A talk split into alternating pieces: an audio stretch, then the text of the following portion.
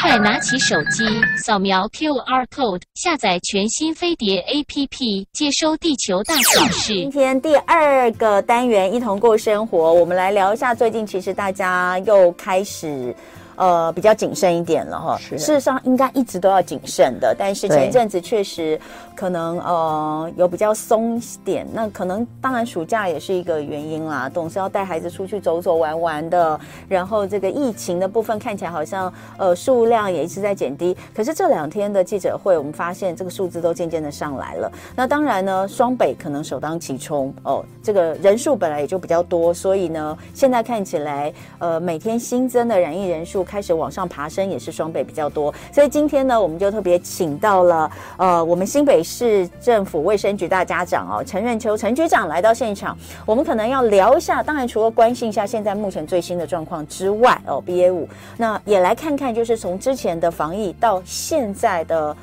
呃，我们希望很快的进入后疫情时代啦。现在应该也算了。那我们新北市怎么跟市民一起携手来共度这一段时间？不管是身体还是心理的健康，通通都要顾到，是对不对？没错。那我们先来讲的这一波 BA 五哦，因为我前面看到很多的这些专家、医生们，他们在推估，大概都是认为九月底。会会会会到比较高，这两天其实数字都有已经上来了，对对。其实我们从啊全世界哈别的国家的一个状况，因为他们的 Omicron 比我们早，对，然后他们也比较早呢，这个 Om 这个 BA 五就上来。好，我们根据这样子呢来做我们国内的预估，那差不多在九月份，现在今天九月一号了。说是九月九月份呢，我们这个 curve 呢就会往上升。嗯，那事实上我们在前两个礼拜北部我们就已经注意到了，好，包括北北桃哈、基隆都是一样，就是它的这个 curve 呢已经在往上升。嗯，那当然我们的预估是这一次上升到顶的这个阶段呢，不会像前一次那么高。对，好，因为主要的我们民众呢的。啊，现在目前啊，大概超过百分之二十，根据每一个县市不一样哈，二十到二十七 percent 的人已经有得到得过这个，算是一个群体免疫，算是对群体免疫。那当然还有最重要的是我们啊，目前呢，我们全国大家都很努力的打疫苗，嗯。啊，甚至有很多的长者都已经打到第四剂，嗯，那这样子的一个群体免疫下，所以我们认为这一波是不会像上一波那么高，嗯，那我想中央的。呃，低推估已经到了哈，它低推估是三万多，嗯、那呃最近几天全国都是三万多，那高推估大概是六万哈，嗯、大概在这个中间，我们大概在九月就会看到。那但是呢，好好消息是，这个 BA 五看起来呢，它整体的这个中重症其实跟 BA two 是差不多的，嗯，好，没有说比较严重。那但是呢，BA 五真的它的传染力是远高于 BA two，嗯啊，所以呢。我们啊，可能最近这一波，大家就要面临到这个啊，确诊案会比较高。确实有哎、欸，最近好多哦，身边、嗯、没错，而且有一些是那个之前就是感觉大家都觉得，哎呀，他天选之人，没错，然后最近通通上了。我身身边最近真的蛮多的，真的。对，哎，就是因为 BA 五它真的传染力比前面的高。嗯，所以天选之人也在这个时候中了。好，所以好消息是大部分的人都轻症了，好，会有几天不舒服，嗯，发烧啦这些，嗯，但还是要注意啦，因为呃，其实我们看到前两天的记者会上也是有呃三十岁、三十几岁是哦打满三剂，没有任何慢性病，可是也是呃病程。病程非常快，非常快，然后过世，这也是国内第一例的 BA 五的过世的这个案例。当然，大家都不希望是这样。以整体的比例来说，它当然是低的，可是也不能掉以轻心哈。是没错。所以就是该打疫苗的，还是赶快打。我们现在其实都还是在鼓励大家打疫苗嘛。没错。然后这个接种的地方也都非常的方便，非常的方便。对，因为现在的疫苗啊也数量也足够，所以希望大家呢尽。尽量的，就是该打的疫苗，就是尽量来接受。应该这样讲，虽然现在疫情可能会上来一点点，但是以新北市来说，过去这两年多来，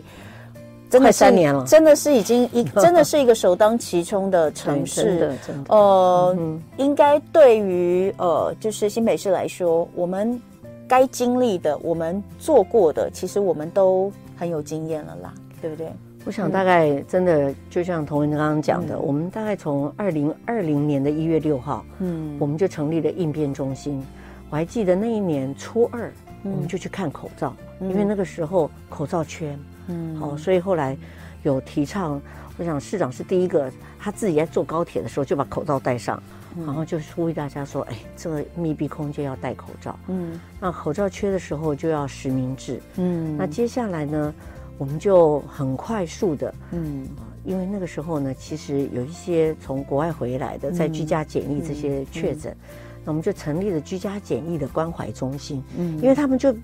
被关在家里，很多事情都不能做，嗯，那接着我们也做了演习，哈，希望说真的要来这个海啸和百年的疫情来的时候，那我们到底要做些什么？嗯，然后尽量的把所有的都给他准备好，嗯，那。啊，今年呢，经过这个 Omicron 哈，其实这个今年的 Omicron 跟去年的 Alpha Delta 最大的不一样，嗯、是，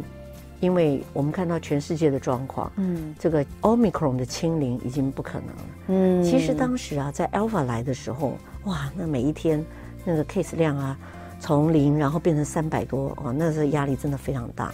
因为 Alpha 的死亡率也比较高，嗯，那在那个时间点。大家也在想清零有可能吗？嗯，可是我们我们台湾我们新北大家都做到了，嗯、我们还真的清零了。嗯，Alpha 跟 Delta 我们真的做得到，但是 Omicron 我们看到国外的状况，你真的要跟要把它清零，第一个很难做，第二个、嗯、你要付出的代价恐怕比共存要更高。嗯，好，所以。啊！大家在参考了以后，我们全世界也只有一个地方还在 清，没错，还在认真的清零啊。对，所以我想大家就是都是用共存。那共存的话，就像刚才我们一开始所提到，这就是一个群体免疫的一个概念，然后就是你要经过这一波这一大波的海浪，然后让群体免疫起来，才有办法跟它共存。因为在过去清零的过程中间，你很多的不管是经济啦，我们知道在这这三年来，其实。啊，餐饮啊，旅游啦，哈，很多他们都有很大的冲击。嗯，那在 Omicron 的这个时候呢，呃，走向了经济跟防疫共存。那我们现在就用这种模式。嗯，那这个模式呢，有一个很重要的就是脆弱的族群一定要懂得保护自己。嗯，因为我们也可以看到死亡率最多的是在脆弱的族群。好，所以我们大家就一直在推六十五岁以上的长者，甚至让机构，我们是百分之百的进去。好，帮忙打疫苗。嗯，从第一季开始要打到第四季。嗯，好。那另外呢，现在目前孩童的疫苗呢，啊、呃，逐渐的出来了以后，就尽量的，好给孩童打。起先呢，在诊所，好，因为觉得这个孩童的疫苗毕竟也有点担心。嗯，好。那中央也是说希望到医疗院所打。嗯，那我们就在医疗院所开。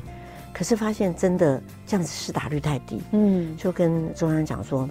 我们还是要入园，嗯，好，我们就入园，嗯，啊就想办法让大家更方便，嗯，然后希望能够，嗯，这个增加大家的免疫力，嗯，啊，也提醒听众朋友呢，嗯，在这个时间点，如果真的啊家里头有脆弱的，不管是老人家、小孩子，嗯，如果真的没有办法打疫苗的话，在这段时间还是不要让他们出现。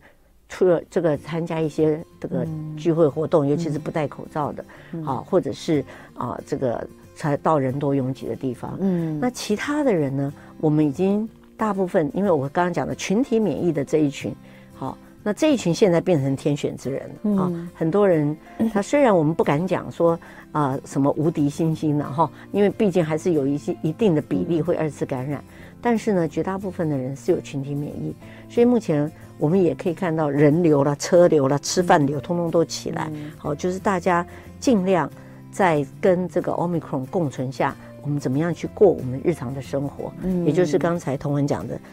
疫后虽然我们还在疫中啦，其实我们现在是在等第四波。对，哦，就是 BA 五这个。嗯，那当然现在看到了 BA 五上来，所以大家还是最近还是注意一点。对，那呃，其实这这两三年的疫情，我觉得它改变了全世界太多太多的事情哦。那不管是生活的习惯模式，或者是像很多人都讲哦，就算之后没有疫情，我可能也是口罩会一直戴下去了。它已经变成一种习惯，因为它不是只有这个酒精，对，它不是只有这个对抗 COVID-19，它其实在很多的其他的各种传染病上面也通通都有防治的效果。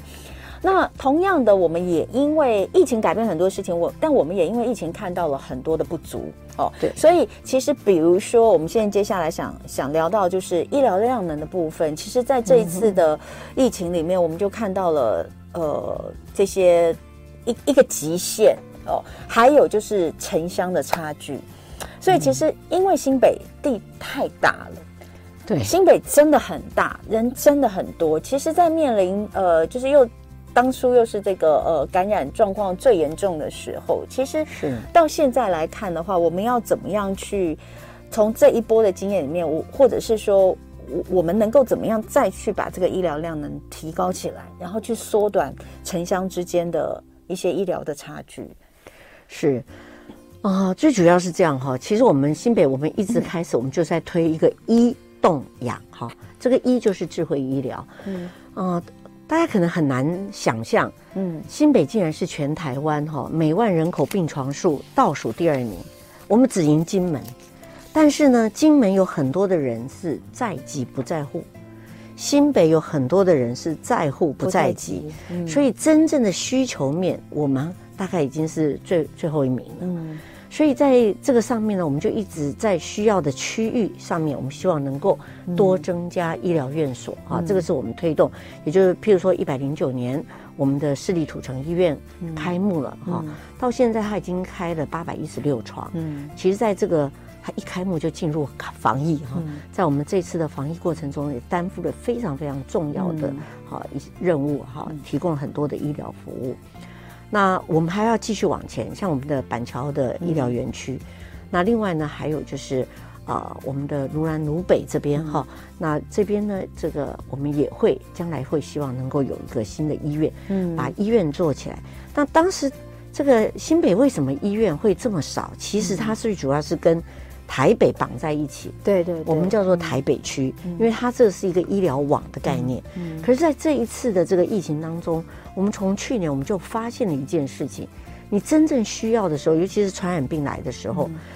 哎，我们国家的制度还是每一个县市自己优先顾自己。嗯，那这样子的状况下，新北平常是跟台北在一起，但是等到我真正需要的时候，台北台北优先。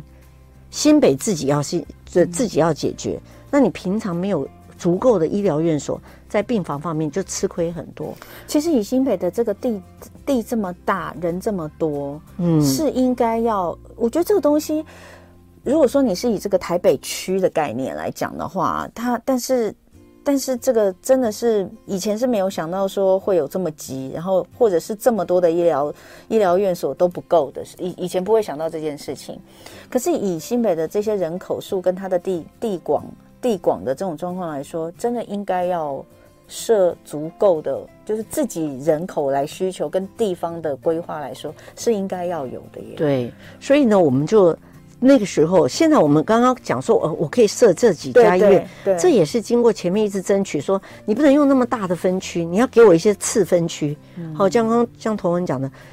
我们的距离这么远的时候，我还是需要在这边要有一个好这个医疗院所。那当然了，你要设个医院，好，很小很小的医院，它的经营也困难。如果它旁边的人口不够，那所以呢，我们在某一些地方。真正的这个偏乡这边，我们就要靠智能医疗、远距医疗。嗯，所以我们也另外一个呢，就是做智能的卫生所。嗯，好，我们在我们二十九区，尤其像我们东北角好了，嗯、瑞平双贡，哈，还有我们北海岸，哈，嗯、这个啊、呃、三芝啦、石门啊，哈，这个淡水金万里啊，哈，金山呐、啊，哈，这些地方我们就要做，有一些地方我们就要靠我们的卫生所。然后跟医院做远距医疗的一个建制，嗯、那我们现在目前十三区我们都建好了，嗯，那他们都会有，譬如说像共疗这一边，好，它是有一个二十四小时的急救站，嗯，但是呢，它的这个次分区次就是专科可能没有那么全，嗯，所以它这边就会跟。汐止国泰，因为跟他也比较近，哈、嗯，他就跟他做这个远距医疗的一个连接。嗯，那在这边呢，有任何的问题，他可以靠远距医疗。那这边的这个戏子国泰的专科医师，他可以直接就看到贡寮那边的居民状况，那请我们卫生所的林中医主任啊，就说啊，你就这样子治疗，或者是说啊，你这样子的话，请你初步做了什么，然后就送过来，嗯嗯，嗯，用这样子的一个方式。嗯嗯，还有另外一点，其实呃，在新北一直以来都是老年人口最最多的地方。哎，我觉得这个东西应该是这样讲，就是说，因为新北人口也本来就是最多，所以怎么怎么不管怎么样，以比例来说，老人最多的地方都会在新北市。是，所以其实长辈长者再加上未来高龄化的这样的一个社会哦，那其实，在长辈的照顾或是长辈的这个。不管是生活品质，或是医疗品质，或是他们能够活动的区域这一块，其实我相信市民朋友都会非常关心。哎，是，嗯，其实哦，啊、呃，我们真的很重视长辈，因为长辈，我们大家都知道，如果长辈能够自己啊、呃、走走到外面自己玩、嗯、自己运动、嗯、自己吃饭吃东西，他也。觉得很高兴，家人也觉得很高兴。对，所以呢，我们在预防延缓失能这边，我们就做了非常的多。嗯，那我们也安排在地安养哈，譬如说像日照中心好了，我们本来这个侯市长上任的时候，他是希望今年底能够完成六十座的这个日照中心。嗯，那我们去年底就把它完成了。嗯，我们现在已经六十五，今年年年底呢，我们要七十。嗯，这个部分我们一直往前走。那另外呢，我们的预防延缓失能的课，我们总共在这个新北有一百五十二个共融公园，嗯，好，然后呢，也让他们呢，啊、呃，在这个甚至我们在三井 Outlet 合作，嗯嗯、在走 More Walking，对，啊，让他们在里面就不要风吹雨打的时候，他都可以在这边做运动，嗯、让他们能够预防延缓失能，而且能够加入群体，嗯，基本上就是在地生活圈的打造，是。在地安养。都是希望能够让长辈其实是不需要花太多的力气跟太麻烦，对不对？对。待会我们继续聊。今天一同过生活呢，我们请到的是新北市政府卫生局局长陈润秋，陈局长来跟我们聊聊，从疫情开始聊到到后疫情时代，我们要把我们的健康生活找回来。那尤其是面对呃高龄化跟少子化。的这样的趋势，我们到底要怎么样去做一个平衡？我刚刚其实在，呃广告的时候在请教局长的，就是我自己个人蛮关心的，因为最近台北市也是在一样呃做，希望能够把少子化而空出来的学校的教室呢，呃跟这个长照或是日照中心来做结合，让一些长者长辈可以在这里活动，但是呢却还是一样会有一些安全的顾虑，所以在台北市这边有受阻。那刚刚呢新北市的这边。哎，局长说，其实他们也是在做一样的考量跟规划，但是当然要要考虑的东西非常的多。要讲的就是说，这真的就是我我你看，我们之前不讲轻盈共居，是，这就是一个我们现在必须要面临到的一个课题，嗯、真的是这样，是没错。因因为呃，我们的长辈朋友，我们长辈朋友的比例是越来越高，我们的孩子的比例又越来越低。所以，我们好从长辈，我们聊到少子化，聊到因为已经少子化，所以在妇幼的健康这方面，或者是在妇幼的照顾这方面，是不是有什么样的做法可以让大家更放心的把小孩生出来，或者更放心的可以觉得说，呃，如果我们不是年轻朋友，不是这么的有能力，可是国家也可以帮我们照顾一些这样子。嗯哼，少子化啊，这是一个非常大的议题，因为呢，年轻的朋友。他的环境，还有他的经济，还有后续呢，生了孩子以后整个生养哈，这两个环境都要注意到。嗯，那在这个呃，我们卫生局这边呢，我们也有，就第一个呢，啊、呃，跟社会局合作了哈，因为有一些我刚刚讲的部分呢，跟社会局这边，譬如说生第一胎我们会给两万补助，第二胎给的再给两万，第三胎就提升到三万。那还有呢，就是有一些真正的。呃，很多人他是很想生孩子，可是他在生孩子的过程中会有一些问题，所以呢，我们也做了高风险孕产妇的一个啊。呃做做这个呃关怀的一个整个计划，对局长在这方面真的琢磨非常多。早产儿基金会这边，嗯、我有参加过非常多次活动哦，嗯、局长都有到现场，很感动。嗯、就是我们做每一个追踪，或者是我们做预防早产，嗯、是是是，对这些其实都是能够帮助孩子变得更。如果孩子生下来更健康，其实我们就会少了非常非常多的烦恼跟医疗资源的支出，对不对？嗯、对呀、啊。那我们就希望说，第一个。在孕产妇，如果在孕产妇这边有高风险的时候，我们就照顾。嗯，那其实我们知道，在台湾小孩子出生，尤其呃新生儿哈，他死亡率最高的这个最大的原因就是。啊，早产或者是畸形，哈，这两个，所以一个呢，就是在啊胎儿的时间，那现在当然大家已经产检已经增加到十四次，嗯，那另外这个早产的问题，就是尤其是低出生体重在一千五百克以下的，嗯，那我们啊新北呢，我们就跟早产儿基金会合作，因为当时我们就想说这些我们要全纳管，嗯。那大家说怎么全纳管？好，那就跟早产儿基金会合作，跟所有的医疗院所，好，请诊还要去请诊所说，哎，你们都要加入。对，加入了以后呢，就把他们全都纳管。我们呃这样子的话呢，就让呃家长好以及这个呃诊所这边怎么样照顾这些早产儿，嗯，让他们能够这个平平安安的长大。嗯，那我们的啊巴掌仙子哦，我们最。呃，最小的一个巴掌仙子，四百二十八克的，哎，今年要上幼儿园了，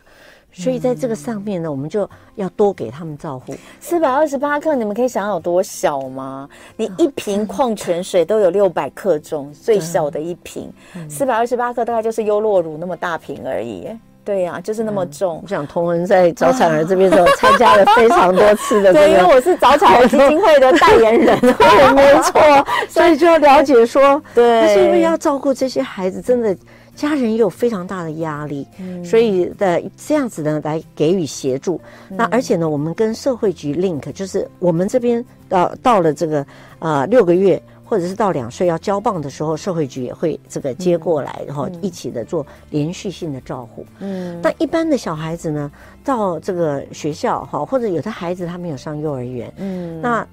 也要让他们的健康，我们也要注意。对，所以在这个上面呢，我们就会啊做，譬如说我们做幼儿园的健检啊，哈，然后这个。牙齿啊，跟这个眼睛的视力啊，都是非常重视。好，从这个幼儿园，哈，本来在做小学，就拉到幼儿园就开始。嗯，那还有呢，就是到了学校小学儿童呢，大家他们的健康势能，我们下一代的健康势能是非常重要。嗯，所以我们新北呢就有一个健康小学堂。那我们在全年呢就开始呢说好。孩子们呢喜欢电竞，嗯，所以我们就把它改成用电竞模式，吸引更多的孩子，嗯，让他们能够有这个健康的势能，嗯，然后心理方面也一样，从这个婴幼儿开始，好，就要让他们重视，在心理也很重要，嗯，心里不舒服的时候也要讲出来，嗯，好，所以我们也呃现在已经设了，在我们的新店的央北已经哈，还有中和这边，我们都已经设了两个。这个社区心理卫生中心，嗯，让大家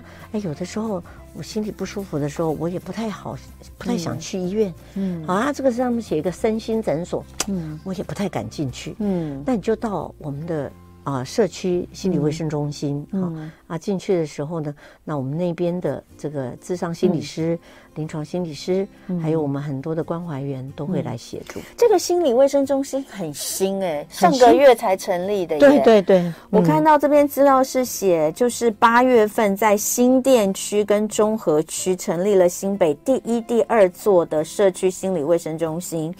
那希望在一百一十四年的时候能够达到全市七座。那这个心理卫生中心 可以提供大家什么样的服务？会有什么样的人在这边驻点吗？或者是会会，我们这边哈驻点就包括像我刚刚讲的，好有心理师，有心理师，然后还有我们的关怀员，关怀员就是有一些精神个案，他出院的时候，他后续就需要有人持续的关怀他哦。然后另外呢，他也有我们的其他的像社工啦，好那。他们会做一些活动，让大家正常的人、哦、也可以也可以到这边来说，知道说，哎，什么样的状况？他、嗯、有的人他可能真的已经刚开始忧郁症的前期，嗯、他可能自己不是很知道。嗯、他尤其是经过这样子的一个心势能，我们叫做心理卫生的势能，嗯、就是心势能。好，我自己知道我的心理状况，或者是我了解我家人的，哎，这样的心理我可以怎么样去找寻帮忙？嗯，那就是让我们的心理卫生中心的。同仁会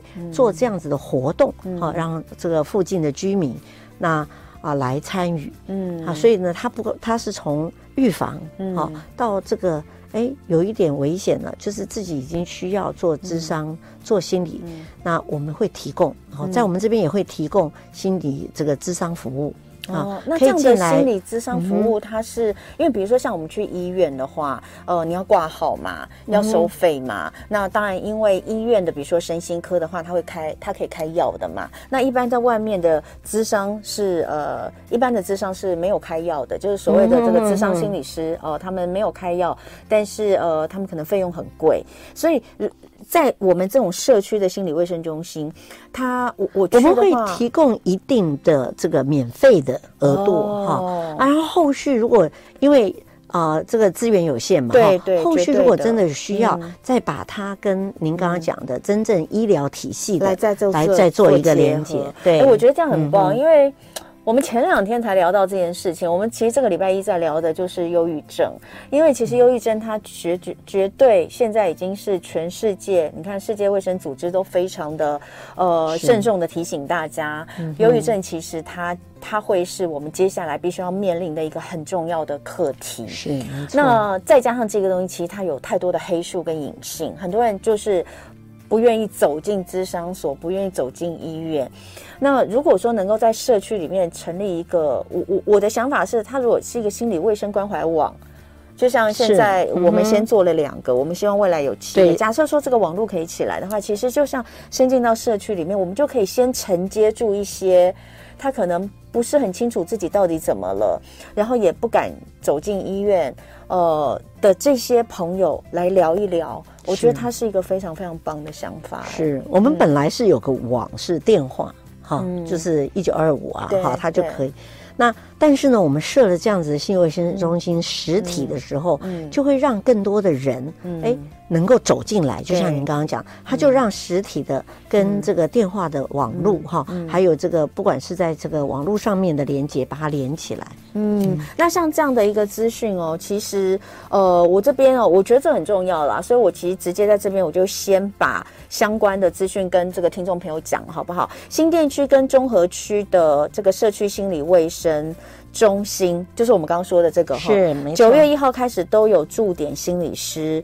可以倾听大家情绪的困扰，即日起就可以开放预约了，对不对？我可以公布预约专线电话吗？可以，可以，可以，可以，没问题。我怕等下就被打爆。这个专线电话咨询的这你详细的部分要怎么预约啊，或是怎么样？你可以打这支电话零二二二一八二一五八零二二二一八二一五八那。就是针对这两区的朋友吗？哎，没有没有，他们都会有一个责任区哦。好，没有问题。新北市的朋友，即便我可能不是住在新店跟中和，我我也可以打这个电话。你可以打，然后他们也都会协助。好，如果真的是太远了，嗯、他们会。其实我们以前我们在除了这个以外，我们在我们的卫生所里面，我们某一些卫生所也会提供一些时段，所以没有问题。打进来以后，他们就会安排。嗯好，那再来的话，当然我们就是还是讲到疫情哦。呃，其实，在后面接下来慢慢的这个疫情，呃，如果说我们再往下走，可是可能还是会有一些零星。我们要怎么样最后，